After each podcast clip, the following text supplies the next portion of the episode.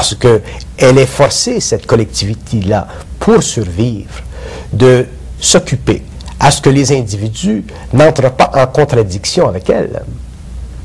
S'il y a contradiction, la collectivité peut vivre de grands chocs. Regardez ce qui se passe aujourd'hui au niveau de l'Église entre cette, ce groupe de, de, religieux qui retournent vers le fondamentalisme chrétien et l'Église romaine dans sa catholicité universelle. Donc là où il y a chez l'homme du verso un besoin intégral, de reconnaître en lui-même le potentiel créatif de son mental, il ne peut pas y exister de, de conscience collective. Il peut y exister une conscience qui permet à cet individu-là de travailler ou d'œuvrer avec plusieurs individus, mais toujours en gardant leur individualité intacte. Donc là, nous retrouvons un esprit universel, nous retrouvons des êtres qui sont sur une même longueur d'onde. Ça, c'est un grand plaisir de l'esprit individualisé qui s'actualise à plusieurs unités dans la formulation créative d'une conscience sur un plan social qui est l'expression et la continuité de cette énergie en mouvement. Mais dans une conscience collective qui est restreinte, soit par rapport à une doctrine, soit par rapport à un ancien testament, soit par rapport à une façon de philosophiser la vie, basée sur la mémoire historique de l'humanité, ce n'est plus suffisant. L'homme, la conscience créatrice de l'homme, c'est une conscience universelle, c'est-à-dire qu'elle n'a plus de fin. Elle est en elle-même infinie. Donc l'homme a à la découvrir et l'homme a à aller dans les tréfonds de cette réalité dans la mesure où il est capable de supporter les nouvelles révélations de sa propre conscience, dans la mesure où il est capable, autrement dit, de supporter cette science qui est à la fine pointe de son esprit, il est capable automatiquement de vivre en harmonie parallèle avec ce qui existe dans le monde et ne pas se troubler spirituellement ou se troubler émotivement parce que déjà, il a sa sécurité.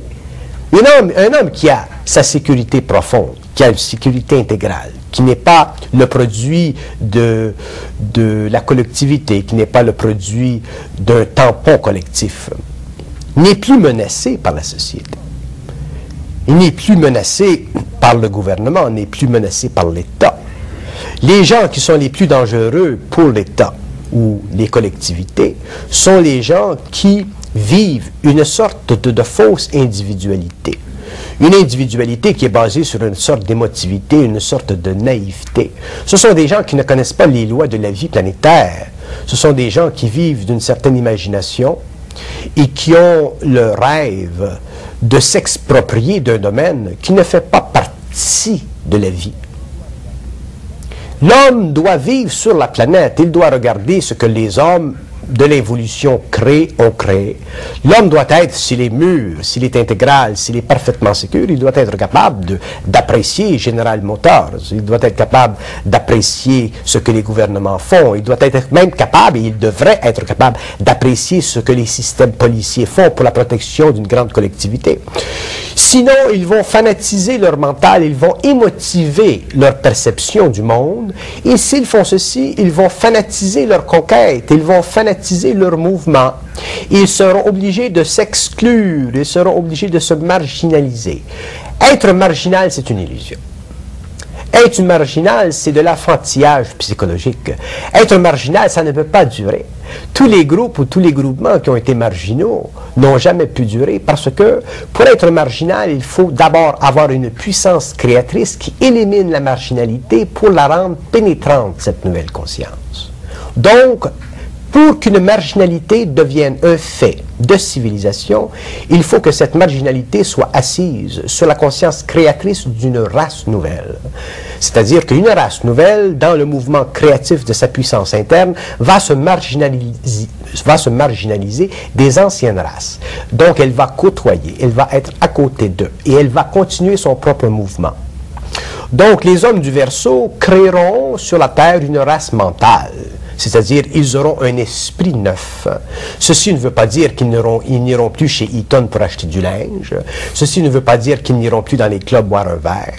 Ceci ne veut pas dire qu'ils s'excluront de réaliser le besoin d'un service policier dans une, dans une ville quelconque. Ce sont des hommes qui, au niveau de l'esprit, seront marginaux, mais non pas au niveau du comportement psychologique. Et ça ne veut pas dire non plus une race, génétiquement parlant, différente des autres. Non, non, non. Quand je parle de race, je parle de l'expropriation catégorielle de l'esprit par rapport à une forme, sans pour cela que la forme soit elle-même fondée sur le principe de la corporalité. Pendant l'évolution, il y a eu des races. Il y a eu les Atlantes, il y a eu les races indo-européennes, dont nous sommes aujourd'hui la progéniture. Au cours de l'évolution, il y aura d'autres races, mais ce sera des races mentales. On ne dira pas cet homme appartient à une race blanche ou une race noire ou une race jaune. Ce seront des hommes de la race noire, de la race jaune, de la race blanche qui feront partie de cette race, mais ce sera une race mentale.